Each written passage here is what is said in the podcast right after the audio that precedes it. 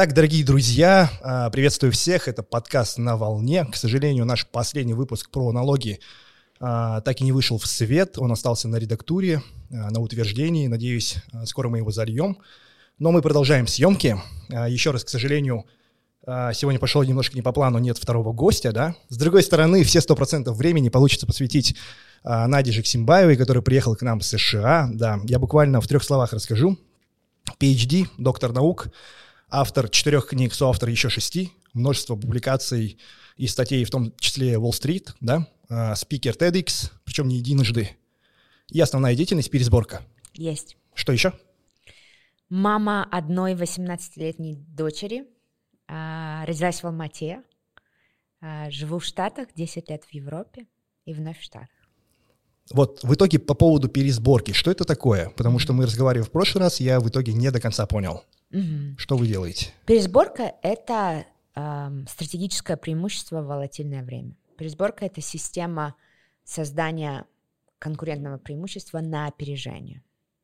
Мы часто думаем о пересборке как о каком-то единожном проекте. Вот у нас есть кризис, например, наступила пандемия, или сейчас есть инфляция, или война, или что-то еще повлияло на наш бизнес и вывело его из нормы и мы однажды пересобираемся, чтобы спастись в кризис. Это первая версия, старая версия пересборки, пересборка 1.0.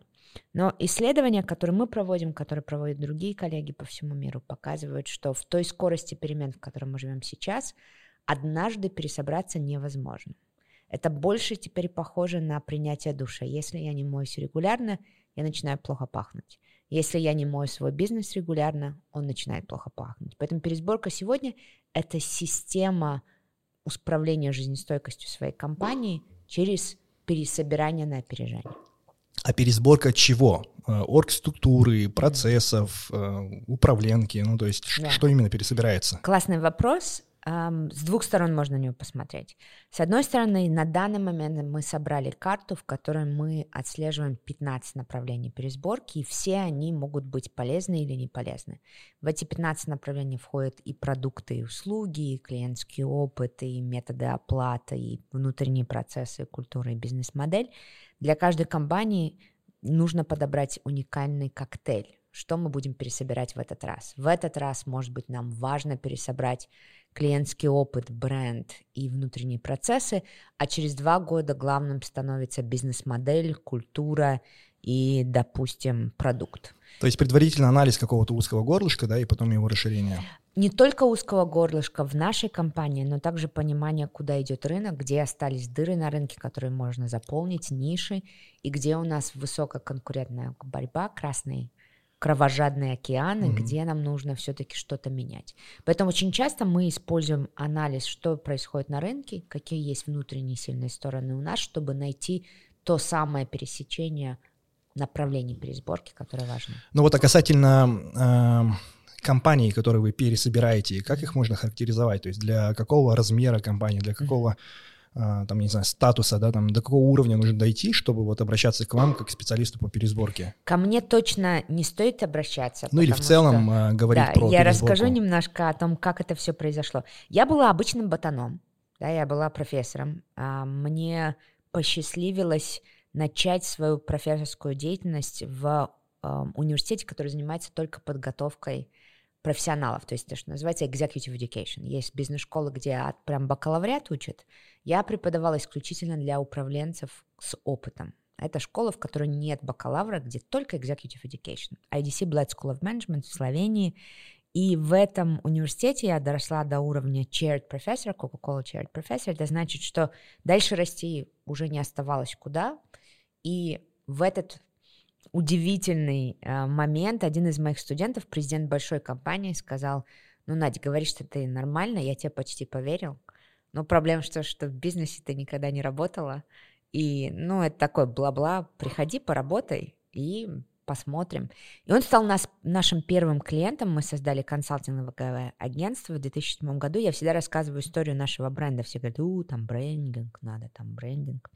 Мы сидим за столом, перед нами юристы говорят, все, надо имя подписываем документы регистрации, надо имя. А мы с мужем такие, он, имя, прям сейчас надо имя, он говорит, прям сейчас надо имя. И он говорит, ну что, моя фамилия начинается с буквы J, твоя Z, начнем его, назовем Jay-Z Consulting.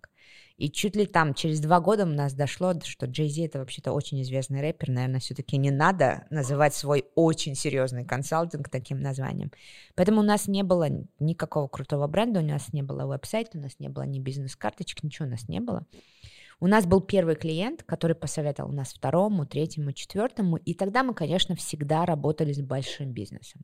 С бизнесом, у которых критическая проблема, и одно... Ну вот большой в разном понимании, ну, то есть для разных людей это разное понимание, да, в Казахстане mm-hmm. большой бизнес, ну, наверное, это небольшой по меркам там тех же штатов. Нет, абсолютно, и в Казахстане есть большой бизнес. В Казахстане я детально и глубоко работала всего лишь с одной компанией, с которой я люблю работать, которую я ценю. Это евразийская группа, это горная добывающая металлургическая компания. Сейчас это, в зависимости от года, это 60-70 тысяч сотрудников по всему миру и больше.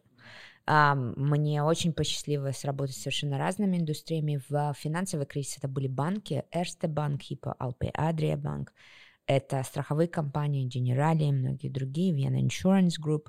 Дальше мы пошли в строительные компании, Nauf, я работала, конечно же, с потребительскими fast moving consumer goods, это Coca-Cola, Henkel, мы работали с технологическими компаниями, это IBM, это Cisco, очень разные индустрии. И кто-то из них приходил в момент, когда действительно уже что-то плохо. Слава богу, многие приходили на опережение. Когда они понимают тренд, куда все идет, и понимают, что нужно готовиться к тренду, чтобы словить волну и использовать кризис как возможность. И здесь мы, безусловно, это наша ставка. То есть пересобираться надо не на упадке, а в момент еще роста. Исследования показывают, есть прекрасная книга, называется «Stall Points», неизвестная, потому что она такая заумная, скучная книга. Исследования показывают, что если вы пересобираетесь на момент упадка, если мы говорим о жизненном цикле, есть левая сторона цикла роста, мы доходим до пика и правой стороны упадка. Если вы собираетесь на правой стороне цикла на упадке, ваши шансы вернуться на ваш собственный исторический максимум всего 10%. Поэтому нужно собираться на опережение.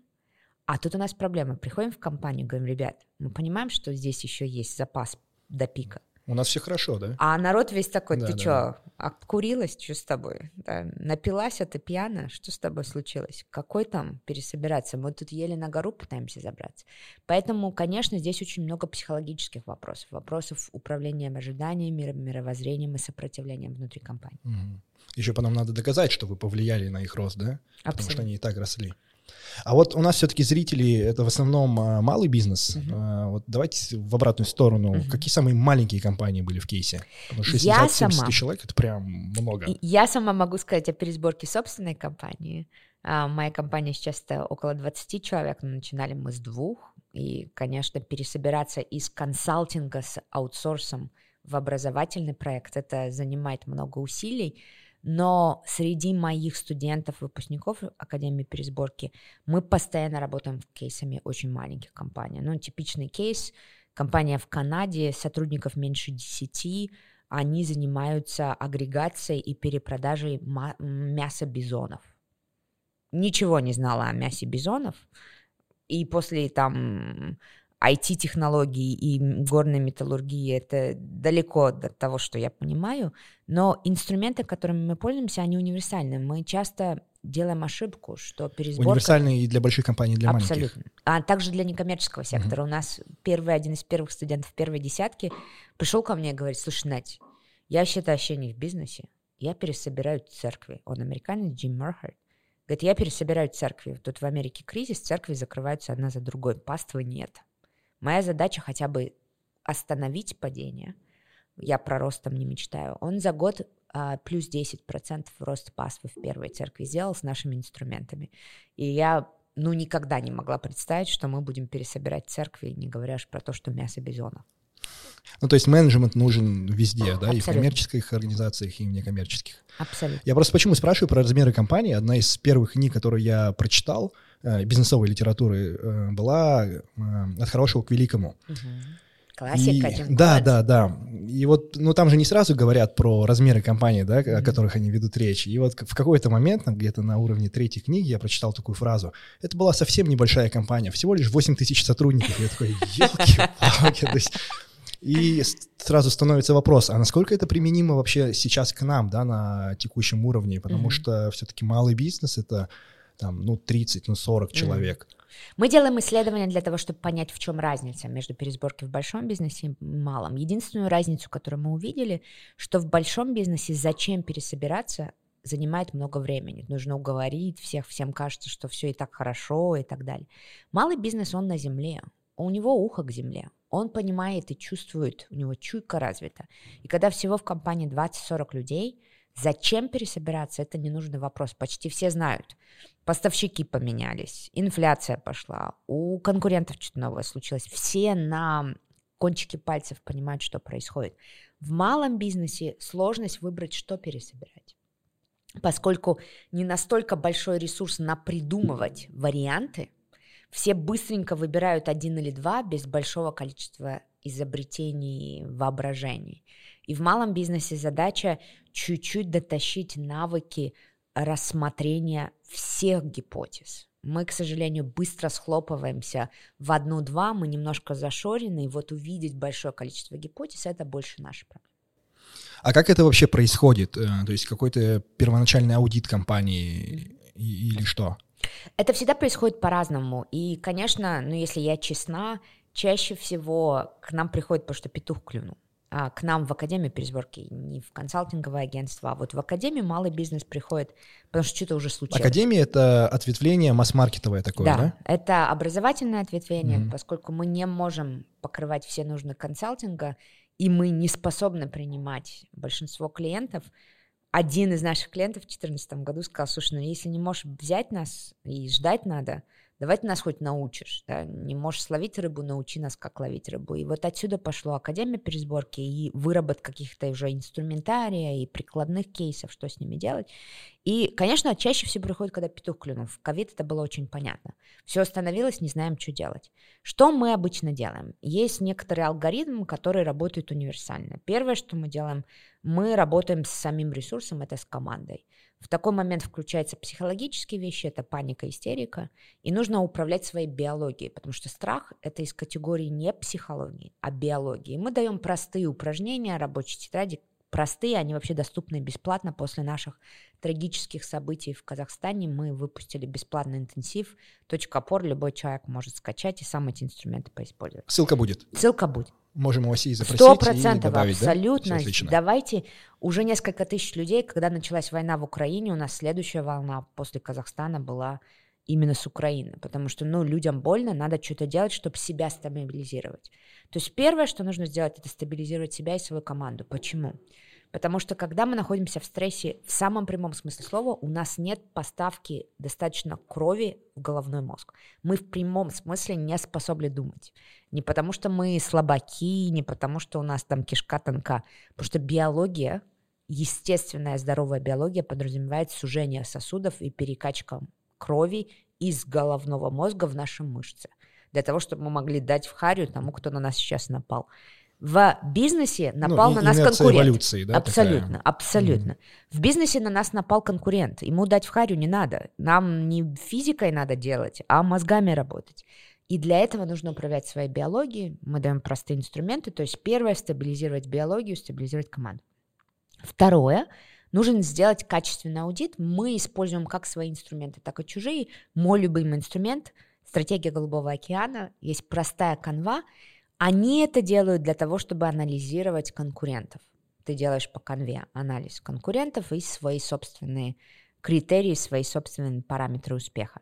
Я это использую для того, чтобы понять клиентов, клиентские нужды до, клиентские нужды после. Этот простой аудит визуально показывает всем, что изменилось, что надо менять. Провели аудит, вы можете люб, любые другие инструменты. Каздевить можете, звонить ребятам, делать глубокие интервью. Глубинное интервью сейчас все стандартные протоколы глубинных интервью для Каздева у вас есть. Погуглите, посмотрите, увидите. Посмотрите, бесплатная книга в доступе, мне кажется, есть на русском языке. «Спроси, Спроси маму», маму, да? да, вы все ее знаете. Полно есть разных вариантов, что сделать, чтобы провести аудит – После аудита мы идем в брейнсторм, но тут очень важно в брейнсторме, как я уже сказала, в малом бизнесе проблема, что у нас зауженность, у нас не такое количество. Ну, какой брейнсторм может 60 тысяч человек ну сделать? Ну да, да. И какой брейнсторм может сделать 6 человек? Ну, чуть-чуть разная вариация. А нам нужна вариация, нам нужен широкий, разнообразный портфель. Что делаем? Зовем друганов на пивко, зовем клиентов подумать вместе с нами, зовем альтернативную точку зрения. Да, я помню, это вы как раз-таки на бизнес-завтраке рассказывали, да, там еще и могут быть физики, то есть представители, специалисты других сфер абсолютно, чтобы с другой точки зрения подумать над проблемой. Абсолютно. Я часто рассказываю историю про свою дочь. А, историю, которая всех веселит обычно, история про Венецию. Мы жили в Европе почти 10 лет, и, конечно, как только у нас бизнес-партнеры приезжают, наши друзья приезжают, мы обязательно два часа на машине, мы в Венеции, показывали им что-то интересное. Когда моя дочь доросла до момента, когда она могла три часа ходить ножками, мы взяли с собой, там, я не знаю, лет шесть ей было. И вот мы ходим по Венеции, прекрасно, не супер жарко, мы все в кайфе, там мостик посмотрим, там башню, такие довольные, сели кофе попить. И по кругу, что запомнилось больше всего? Доходим до Лилы, а Лила говорит, попы. И я на нее смотрю, думаю, ты что, дочь, ты что? И она своим детским языком говорит, мам, ну попы, попы, ну ты понимаешь, улицы узкие, людей много, я видела только попа, стоящего впереди человека. То есть мы в бизнесе продаем там Венецию, а клиент может видеть попу. И нам очень важно увидеть другими глазами. И поэтому собираете на пивко, собираете, каздевите своих клиентов, делаете, приглашайте кого-то вообще из другого мира, чтобы он чуть нам с другого угла зрения, со стороны поп подсветил какие-то проблемы. И брейнстормим. Дальше очень важно отфильтровать. И вот что мы ошибаемся всегда, мы фильтруем на уровне по категории, или там, если вы представите горизонтальную кривую, по уровню влияния этой идеи. Она там максимум бабла принесет или минимум где-то посерединке. У нас максимум выжимка будет доли рынка, минимум или где-то посерединке. То есть мы оцениваем идею исключительно по ее результативности. Но это недостаточно. Как только вы ее оценили по результативности, вот вы горизонтальную кривую на, налепили скотчиком или там чем-нибудь налепили пост это, оценили идею. Второе, важно оценить идею по готовности вашей компании.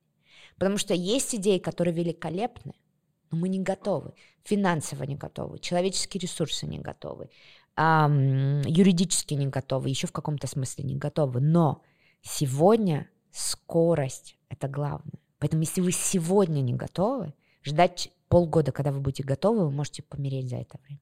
Сегодня небольшие компании съедают маленькие, как говорят разные люди. А быстрые и медленные. А быстрые и медленных. И поэтому сегодня ваша готовность должна определять первый шаг, который вы делаете. Потому что вы заметите, что, может быть, самые крутые идеи готовности нет, но чуть-чуть так в среднике высокая готовность реализуем прямо сейчас.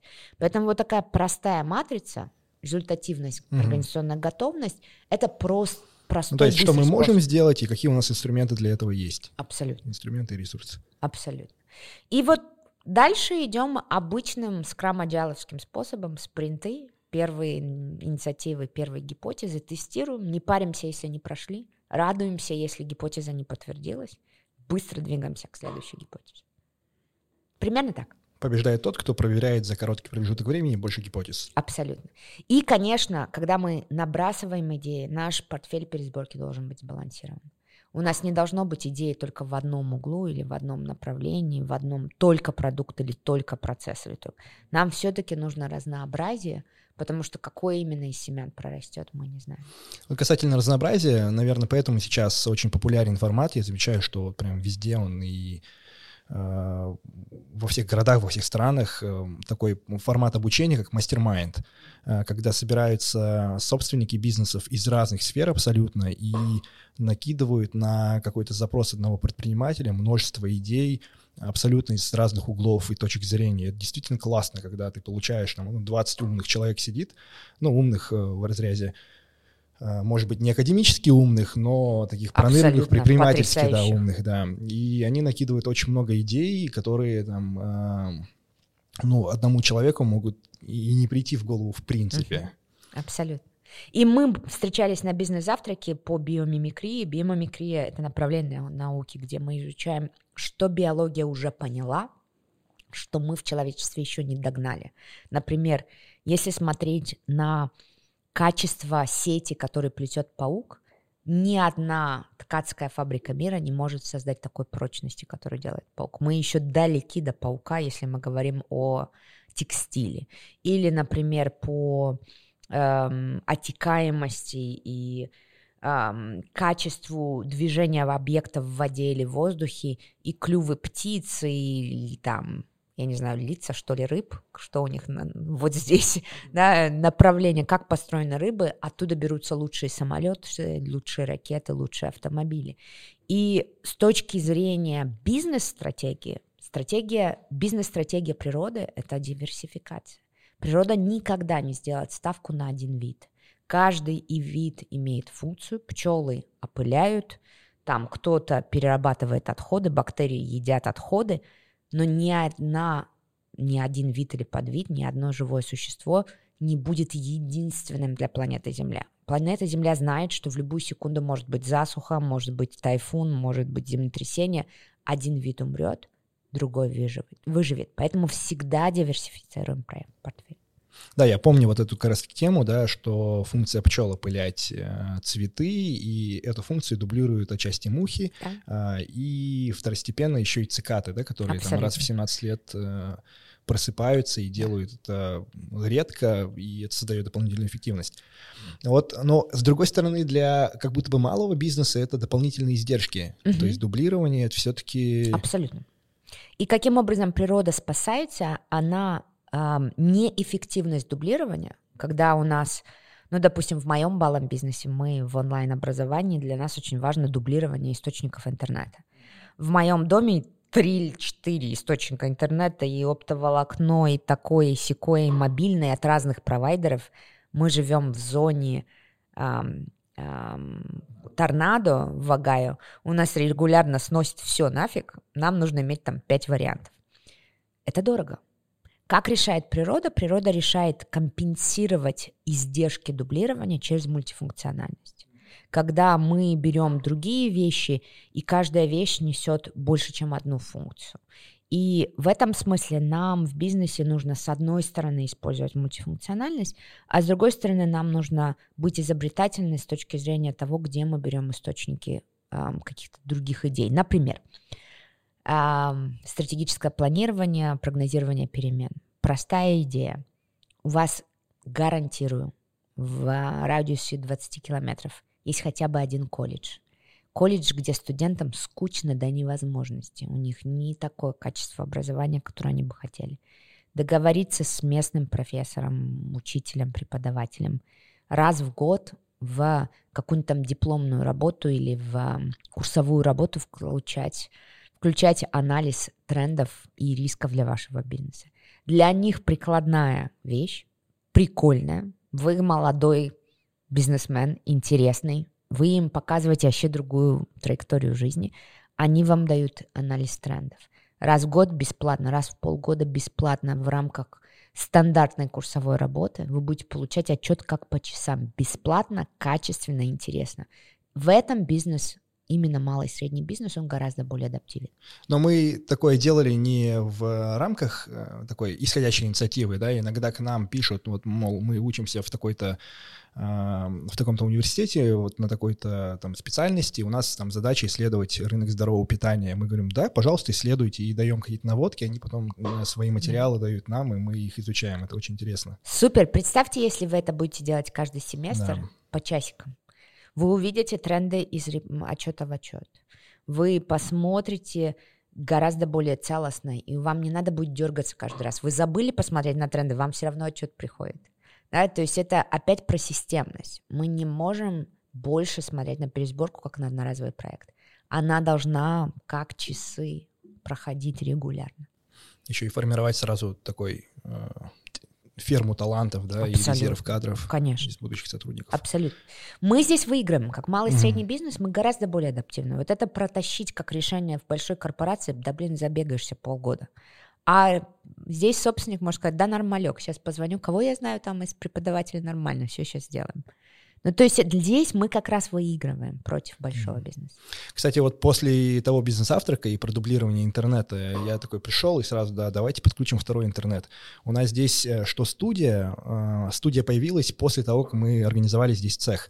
Это такая промышленная зона, да, несмотря на то, что вроде недалеко от э, города, ну, вернее, даже в рамках города, но такой промышленный объект, и здесь нет эм, проводной сети интернет. Друзья, Казахтелеком Бизнес разработал специальное предложение для мобильных индивидуальных предпринимателей.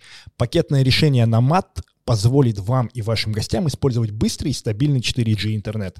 А, к примеру, у нас вот в студии нет возможности подключить кабельный интернет, поэтому для своей работы и для удобства гостей мы используем вот такой беспроводной LTE модем, который сейчас идет в подарок при подключении любого пакетного решения на МАТ.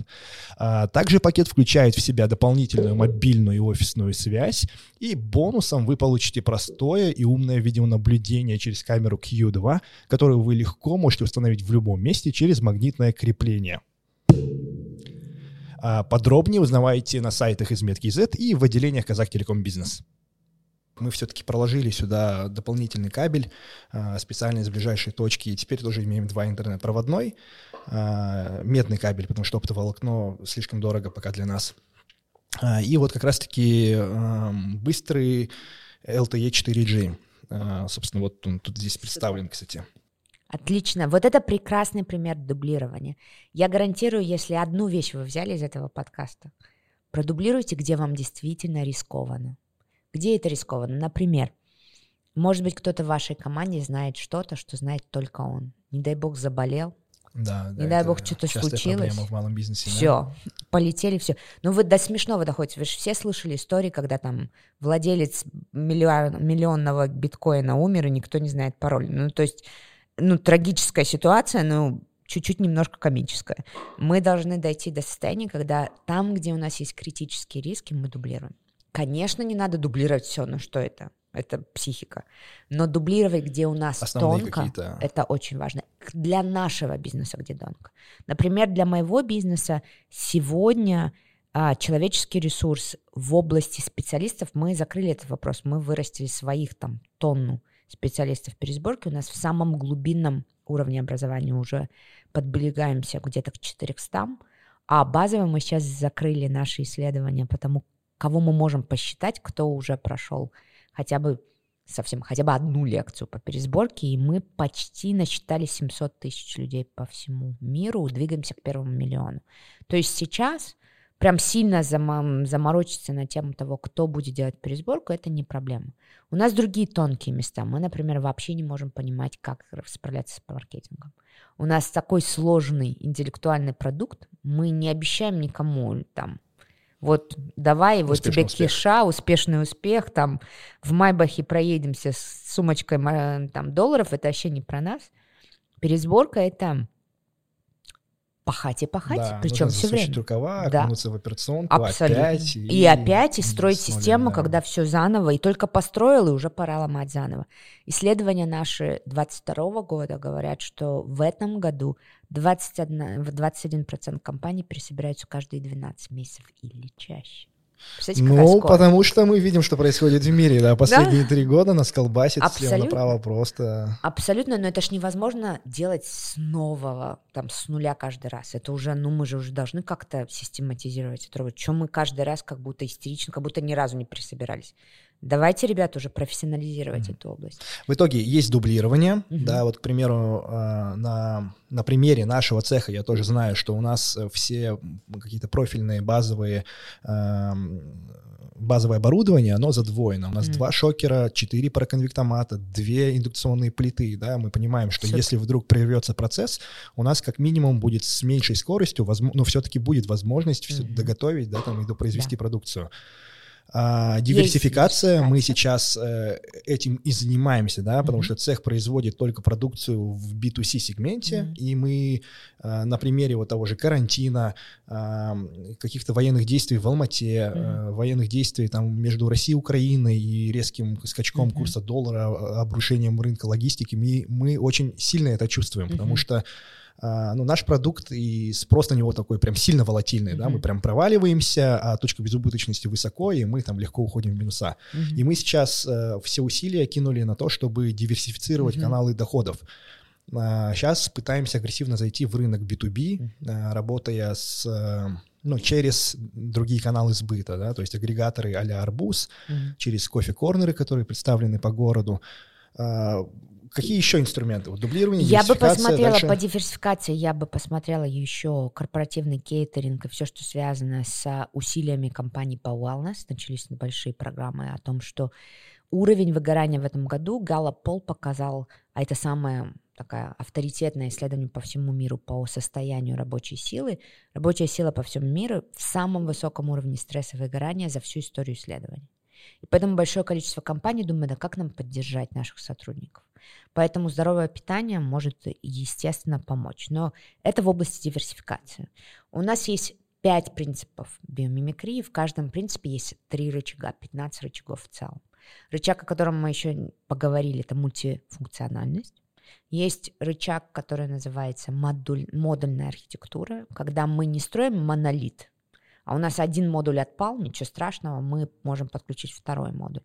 Это, например, если вы говорите о производстве, вы думаете о том, что у вас не сразу построили один большой монолит, а можете подключать отдельные цеха или маленькие элементы, есть гибкость, что подключить, что отключить, и у нас не будет большой фиксы, проваленные, сидящие без дела. А потом еще и неэффективные модули сбрасывать на аутсорс. Абсолютно. На аутсорс э, продавать, либо думать, что еще с ним делать, но модульный, модульный дизайн всего это очень важно. А, есть большие направления в области работы, конечно, с рынком, с клиентами. Это ухо к земле, это получение регулярной обратной связи, либо через студентов, либо через КАЗДЕФ, либо еще через что. А через студентов как? То, а, что ну, мы вот проговорили, да, рынка, да, исследование mm-hmm. рынка. КАЗДЕФ я бы посоветовала, вместо того, чтобы делать какие-то очень редкие глубинные интервью по 30-40 минут, мы, например, посчитали, что мы задаем хотя бы один вопрос каждые два дня нашим клиентам.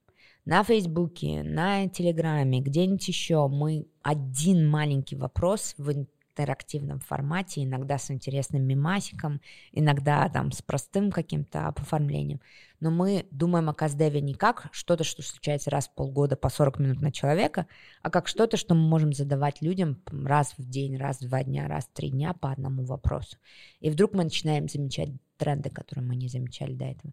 Но в целом 15 рычагов, их очень много в биомимикрии, и все мы абсолютно пользуемся и стараемся миксовать их между собой. А можем перечислить?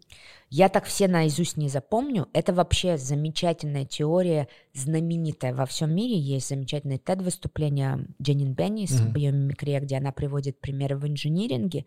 Это реже используется в управлении. Мы, насколько я знаю, первый, кто использует биомимикрию приложение на на управление, но вы можете загуглить. Ну, то есть, да, это есть информация 3.8. в доступе, да?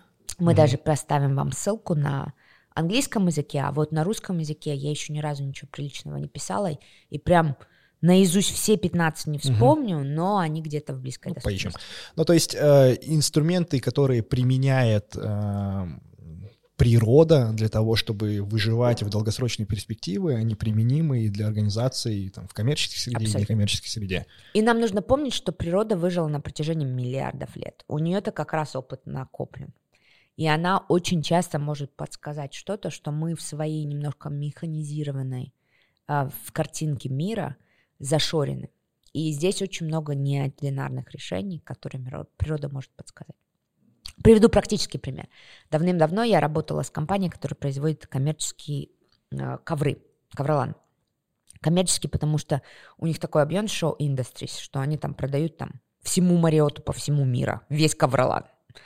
И они задумались, как природа делает дизайн ковра, коврового покрытия. Взяли и отправили толпу дизайнеров в амазонские леса с группой биологов и изучали, как природа меняет ковры. Что первое приходит на ум? Что природа делает, когда она создает ковровое покрытие леса? Что первое приходит на ум? Не знаю. Как, в смысле, каким образом она это делает? Да, каким образом, по каким принципам она это делает? Ну, наверное, чтобы ковровое покрытие участвовало да, в какой-то пищевой цепи для mm-hmm. там, животных, насекомых. Абсолютно, оно участвует. И здесь, а, что дизайнеры заметили, они заметили номер один. Ни один квадратный, ну, в их случае, фут или квадратный метр ковра не похож на следующий квадратный метр. А в обычном ковровом покрытии а, делается стандартный рисунок, ну, там какие-то повторяющие цветочки, например. И что происходит, когда в производство ковра идет, идет нитка желтая, идет нитка красная, нужно цветочек желтым, нитка закончилась, останавливаем производство, вставляем новую нитку, теряем время, теряем деньги и так далее. Они взяли и создали алгоритм. Это знаменитое покровое, ковровое покрытие, которое называется Entropy, если вы можете посмотреть, Show Industries Entropy. У них каждый квадратик, это квадрат фут на фут, примерно 30 сантиметров на 30 сантиметров, абсолютно уникален. Нитка идет в рандомном порядке, искусственный интеллект создает алгоритм, оно все выглядит очень прилично, очень гармонично, но при этом ни один квадратик не похож на предыдущий. Оказалось потрясающе с точки зрения производства эффективность, но самое интересное, те, кто устанавливает ковер, те, кто строит, а это заказчик, это не заказчики, это потребители, массовые потребители. Это те, кто ходит по домам, строители и устанавливают ковер. Они обожают ковер Entropy, потому что если один квадратик затерся, можно легко заменить другим. И не надо тратить часы на то, чтобы выстраивание рисунка. Ты налепил их любым способом, все выглядит прилично. И его стали очень широко использовать, особенно там, где много, большой поток хождения, например, в госпитале. Потому что легко менять серединку, никаких проблем. Вот эта биомимикрия, она абсолютно доказана успешно во всем мире. Понял. А это вот э, применимо для компаний, у которых э, в стратегию входит построить, э, ну вот в долгосроке что-то большое, да, там, не знаю, поменять, э, повлиять на потребителей рынка и так далее. Э, или же, э, ну вот если возвращаться в сторону инфобиза, да, вот про который мы говорили, я замечаю, что сейчас как будто бы, э, ну как минимум в рамках СНГ, я не знаю, как э, на англоязычной стороне, инфобиз давит на то, чтобы искать тренды, где можно заработать сиюминутно. Возможно, агрессивно выжечь рынок, но не делают упор на долгосрочную стратегию. Я понимаю владельца малого среднего бизнеса, который находит в центноте и вынужден спасаться. Я сама не сторонник такого подхода, потому что мне, на мой взгляд, интереснее строить долгую перспективу, долгую um, lifetime value клиента, я не знаю, как это по-русски, сколько я могу заработать с клиента за всю его жизнь, за все его общение со мной. Для меня гораздо интереснее посмотреть, я могу создать реальную ценность и получить этого клиента не один раз, а на протяжении многих лет они будут покупать снова и снова. Это стратегический выбор каждого. Нет такого, что есть один или другой путь. С точки зрения международного рынка инфобизнеса здесь тоже очень большая вариативность. Есть те, кто сиюминутную выгоду строит, то, что называется shiny object синдром.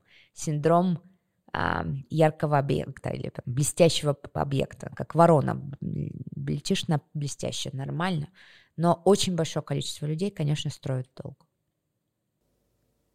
Ну вот я просто в таком бешеном смятении последние два года, да, я вижу, что э, ну, мы вроде как растем, но растем крайне медленно. Хочется немножко скорости, и э, окружение предпринимателей это большое. Я вижу, там, не знаю, все чаще и чаще, когда э, предприниматели уход... не то что уходят, а они, возможно, совмещают, да, но так или иначе смещают фокус э, из своей основной сферы э, в какую-то образовательную, mm-hmm. да, там, и зачастую на вот этом образовании зарабатывают куда больше, чем на основной деятельности, да, там условно сделали там первые запуски, э, там первые, как это называется, дропы, да, там продукции на Каспи или Wildberries, э, получили первый кэш и сразу идут в обучение, как продавать через агрегаторы и прочие там магазины, как они называются, да, и зарабатывают на этом куда больше.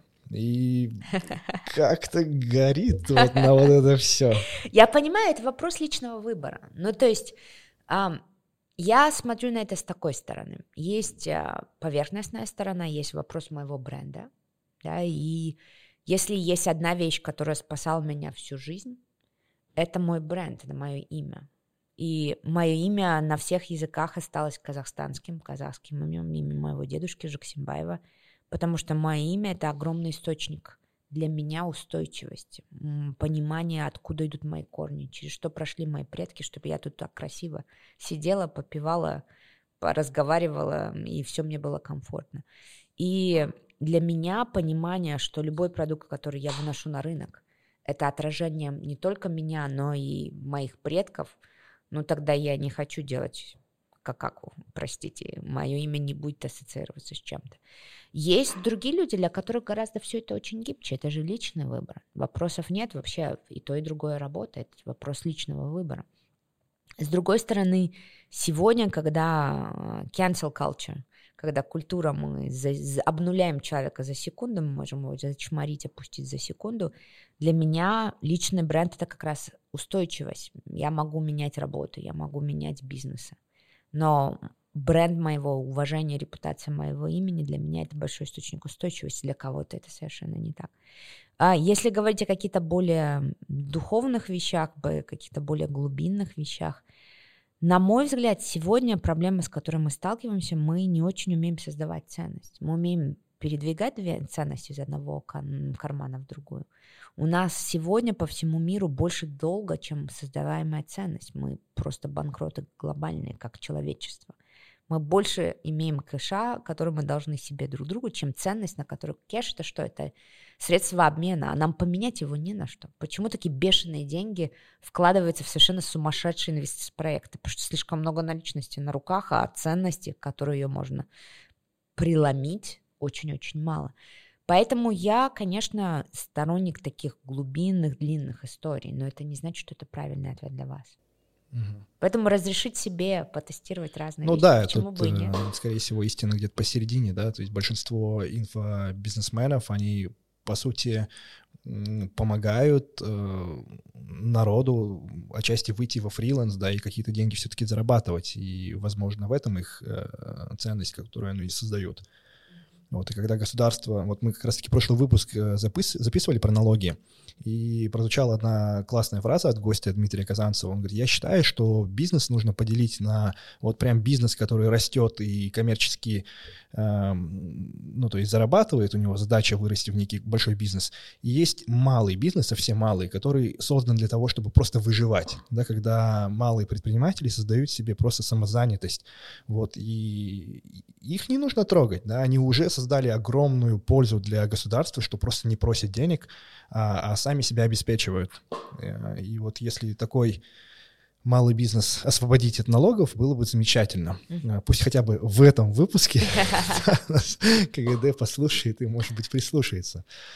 В целом мы говорим о разных вариантах и стратегиях, которые позволяют обеспечить жизнестойкость. Мы можем говорить о совершенно разных направлениях. И то, и другое работает. Диверсифицируйтесь. Не волнуйтесь, что вам нужно занимать одну позицию – и один взгляд. Попробуйте чуть-чуть там, как по-английски называется, dip your toes, да, опустите пальчики в воду, потрогайте, водичка теплая, горячая, не надо прям сразу с головой, никто не требует сразу с головой прыгать в океан. Да, определенно. Э, меня недавно, э, ну то есть со мной один подписчик сфотографировался и сделал такую подпись «серийный предприниматель», а мне стало немножко, ну, чуть-чуть стрёмно, потому что ну, тяжело называть себя прям серийным предпринимателем, когда там бизнесы все они там прям очень такие маленькие. И я вот такой оправдался, говорю, скорее ищущий, да, то есть у меня каждый бизнес все еще э, некий тест гипотезы. Я ищу, где я себя могу реализовать э, там с большей эффективностью. Э, сейчас как будто бы нащупал, как будто бы ну вот очередная гипотеза, которая там нуждается в проверке, заключается в том, что мне кажется, что я очень плохой продуктолог, очень плохой маркетолог и очень плохой продажник. А, и ну, вот мой реальный продукт и моя ценность, мой там ценно-конечный продукт в компании, это вот как раз-таки создание какой-то структуры организации, регламентов, системы. А, это все то, что очень не любят делать другие предприниматели. Да? Они обычно такие импульсивные, они новаторы, они творческие, они деятели. А, а я очень быстро выгораю.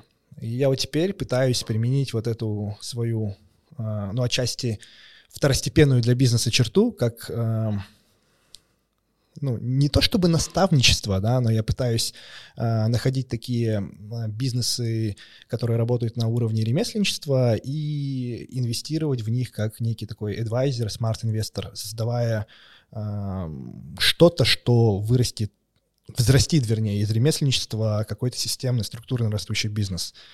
Мне кажется, это хорошая идея, и почему я так думаю? Потому что когда мы говорим о здоровом цикле пересборки, есть два аспекта. Первое — это сломать, взорвать, попробовать новое, нагенерить, выйти за рамки реальности, часть, которая про перемены. А когда уже все взорвали, и наступил полный хаос, это нужно систематизировать, это нужно организовать, это нужно перевести в порядок. И поэтому здоровый цикл — это взрываем, упорядочим, взрываем, упорядочим, взрываем, упорядочим. Большая часть людей, которые тянутся к пересборке, любят левую сторону цикла, взрывания. А вот упорядочение — это там. Там же весело. Да, это там для бухгалтеров. На самом деле пересборка без второй части цикла не пересборка. Мы просто разламываем бизнес и не приводим его ни к какому состоянию. Вот, а как часто бывает такое, что во время пересборки компания там абсолютно меняет вектор, меняет свой продукт, меняет... Э, ну вот что есть компания? Компания — это продукт и то, что она производит, или это просто сообщество людей, которые работают сообща? Очень сильно зависит от компании, но любая пересборка — это баланс двух вещей, что меняем и что оставляем. Управление переменами и управление неизменным. Управление неизменным также важно. Бывают стратегические переходы, которые, ну, вроде на поверхности не лежат. Я приведу два примера. Одна из них — это мои близкие друзья и клиенты, другая, которую я просто со стороны изучаю. Близкие друзья, Хидрия, славянская компания. Компания до 2005 года занимается установкой, созданием, разработкой, установкой систем охлаждения и обогрева. Среди них их большие клиенты — это Кремль, например, или Сочинский, сочинские многие объекты были такие. И а, они обогревали и охлаждали. Все это, по сути, а, кондиционеры и обогрев. Они видят, что рынок падает, и что им не сравнится с международными брендами типа Danfoss. И они начинают думать, что мы делаем хорошо и как это применить в других сферах. И они в прямом смысле командами ходили по заводам своим и пытались понять, что мы делаем хорошо и куда бы это еще продать. Одна команда выходит с идеей. Что мы делаем хорошо, это электродвигатели. Потому что внутри любой системы охлаждения и обогрева большой на весь огромное здание – это сильные электродвигатели. Кому нужны знания об электродвигателях в 2005 году? Ну, кому? Автомобилестроению. До 2015 года, всего за 10 лет, компания стала поставщиком каждому бренду, включая все премиальные бренды типа BMW, Maybach, Lexus, кого они только не поставляют. И это, ну, большая разница от охлаждения и обогрева до автомобилестроения. Более того, они создали кластер в стране, и сегодня около 15%, если я не ошибаюсь, а, ВВП Словении — это автомобильные поставки, поставки оборуд... комплектующих для автомобильного сектора. Другая компания — компания Philips. Если в конце прошлого века, 99 год, 2000 год, компания продавала прежде всего главная ставка на телевизоры, то сегодня это медицинское оборудование совершенно разная среда, это B2B продажи, но основа одна и та же. Там основа электродвигателя, красная линия, что остается неизменной. Здесь основы качество изображения. Раньше мы его продавали в телевизорах, теперь на экране МРТ. Но мы прекрасно можем выловить за долю миллиметра раковую опухоль, которую никто другой выловить не может. То есть где точка приложения более весомая? Более да? весомой, mm где наши слабости угу. становится нерелевантной. Например, с Philips ом это очень показательно. У них сломалось, у них хромало очень сильно потребительский маркетинг. Они не понимали, как конкурировать с Sony. У них было лучше качество изображения, но consumer, потребитель выбирал Sony. И они сказали себе, где наши сильные стороны выигрывают, а наши слабые стороны, потребительский маркетинг, умирает. B2B.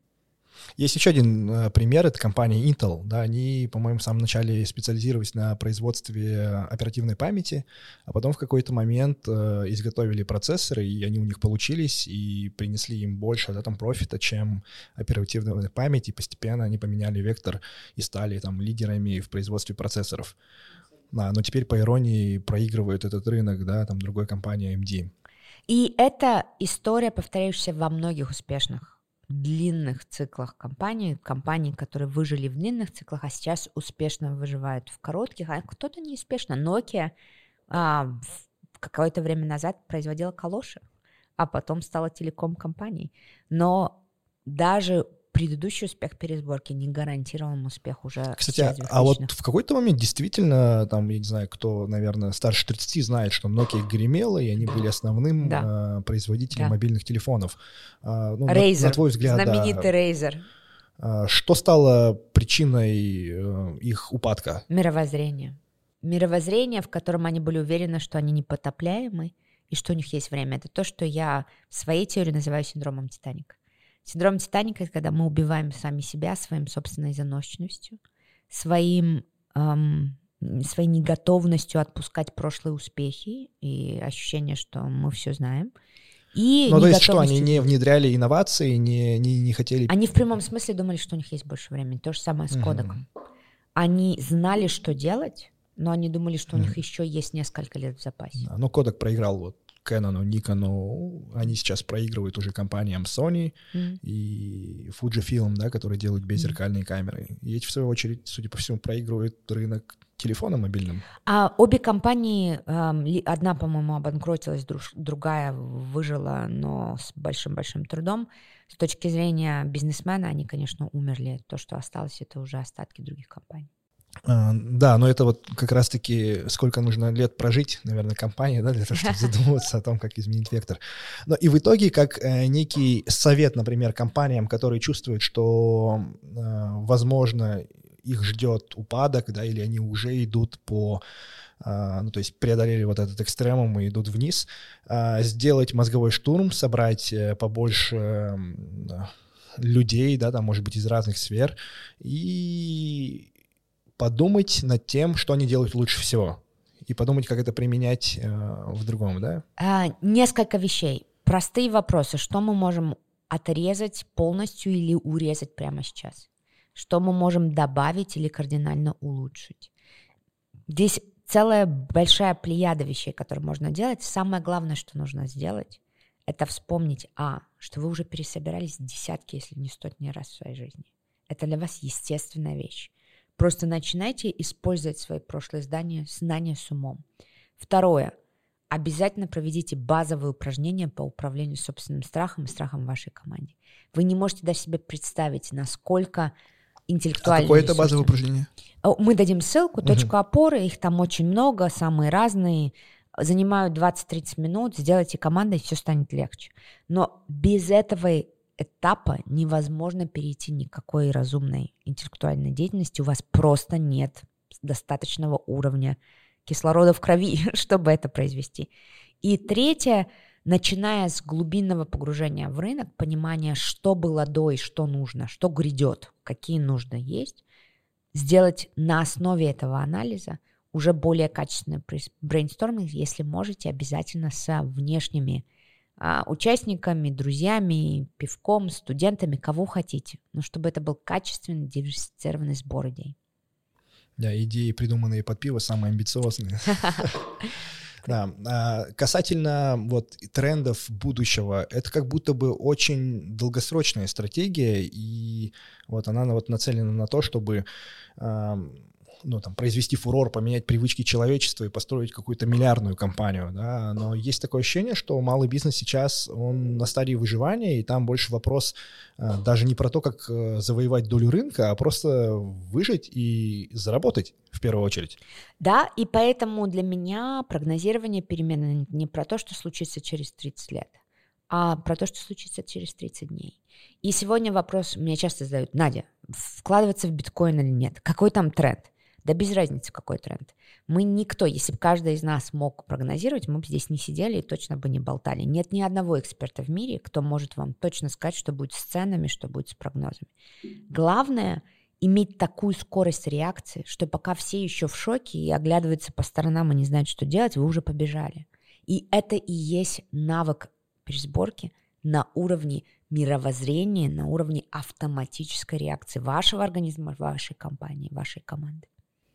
А самое главное, чтобы реакция не превратилась в суету.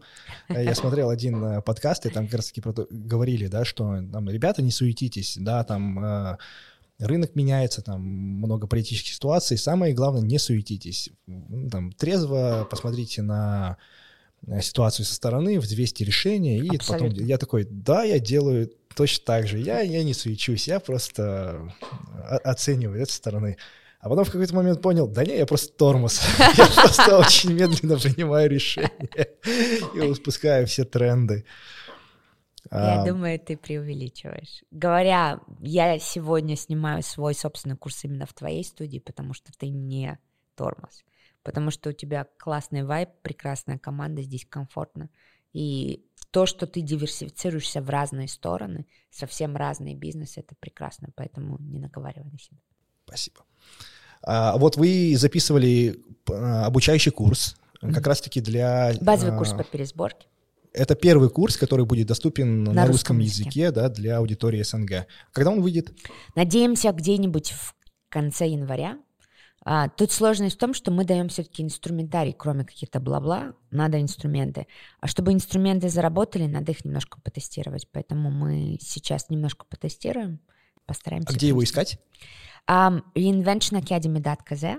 Наш евразийский сайт. Угу. Будем рады. Но пока всегда рада в своем телеграм-канале. Мы сделаем ссылку. Там у меня маленькие короткие подкастики угу. аудио я записываю. Все классно, всю информацию соберем. Потому что просто, ребят, мы тут э, как э, овнеры студии видим очень часто, как записывают разные инфокурсы, инфопродукты. И такого уровня продакшн это впервые, да? Ну, то есть у нас и снимают действительно кино, снимают а, такой дорогостоящую коммерцию, и вот этот инфокурс, он как раз-таки был снят на там, кинооптику, дорогую э, видеоаппаратуру, поэтому, скорее всего, и сам материал тоже должен быть э, аналогичным. Я надеюсь. Да? Я объясню, почему. Опять-таки, поскольку я все-таки моя, моя научная, мое научное прошлое играет большую роль, я большой ценитель биологии. В биологии красота не опциональна. Когда вы видите некрасивый цветок, ваш мозг регистрирует, что цветок болен. Когда вы видите некрасивую помидору, ваш мозг точно знает, что она отравлена, не ешь. И в нашей ежедневной деятельности, почему я люблю твою студию, почему мне здесь комфортно. Потому что для тебя красота не опциональная. В твоей еде, которую мы сегодня заказали, в отличие от какой-то другой еды, которую мы заказывали в предыдущий день съемки, для тебя красота не опциональна. И она не опциональна 3 миллиарда лет наш мозг учился некрасиво, опасно. Это тождественно друг другу. Если это некрасиво, не прикасайся, это опасно. Поэтому для меня очень важно, когда мы создаем инфопродукт, чтобы мозг успокаивался. Здесь не опасно. Здесь здоровая линия идеи. Поэтому, конечно, работая с командой, я не первый раз снимаю с Ваней Новика, потому что мы английские курсы снимали с ним – а, в разных городах, и в Вене мы сегодня вспоминали, и в Будапеште мы снимали, именно потому что это ключевой аспект здоровой работы нашей биологии. Красота не опциональна. Классно. А как часто ты здесь бываешь? Я было время, бывало часто, ковид не бывало вообще. Я стараюсь приезжать хотя бы три раза в год, потому что у меня мама с папой живут в Алмате, и угу. я стараюсь заезжать. Но жизнь покажет. Сегодня евразийский регион расцветает и поднимается. Мы стали центром для большой гвардии русскоязычного мира. Мне кажется, для нас в Казахстане огромная возможность занять новую роль в евразийском регионе. Для меня ну, это огромная честь. С, э, с военными событиями, да? в связи с тем, что мы становимся в какой-то мере э, ну, таким храм, островком да возможностей и спокойствия для большого количества людей. Украинцы к нам приезжают, э, кто-то еще из беженцев приезжает. И для меня, я считаю, это как богатство, возможность нам в евразийском регионе стать новым центром мысли, стать новым центром идей. И то, что я вижу кипит в Алмате, в Астане, к сожалению, немного бываю в других местах, но то, что я вижу здесь кипит, меня безумно радует, поэтому я буду стараться приезжать пораньше. Почаще, почаще, да. почаще. То есть больше фокуса внимания сейчас на рынок СНГ, на малый бизнес. Не на... такой большой, э, как я бы хотела, но я буду стараться. Но как мы будем видеть хорошую обратную связь, вот этот энергообмен, его Конечно. будет становиться больше. Конечно. Все круто. Мы тогда запросим все ссылки полезные, максимально постараемся дать э, больше пользы в описании видеоролика. Переходите по ссылкам, подписывайтесь на телеграм-каналы, э, подписывайтесь на этот канал, ставьте колокольчики, лайки, оставляйте оставляйте комментарии, чтобы было больше вовлечения. Если не будет вот этого энергообмена, и я потухну, мы, в общем-то, иногда и тухнем, потому Конечно. что... Конечно, в какой-то момент просыпаешься, думаешь, да. на, начерто да, я да, это да, делаю. Да, да. Ну вообще, кому это все надо? Поэтому потрясающая история, история Амира, история других людей. Мы тут успели там и пиар-агентство затащить, показать эту студию и так далее. Нам нужно создавать экосистему взаимоподдержки. Если мы друг друга не поддерживаем, нам будет очень трудно жить и подниматься, повышать жизнестойкость не только себя лично, но и страны в целом. Поэтому спасибо большое за то, что ты делаешь. Тебе спасибо.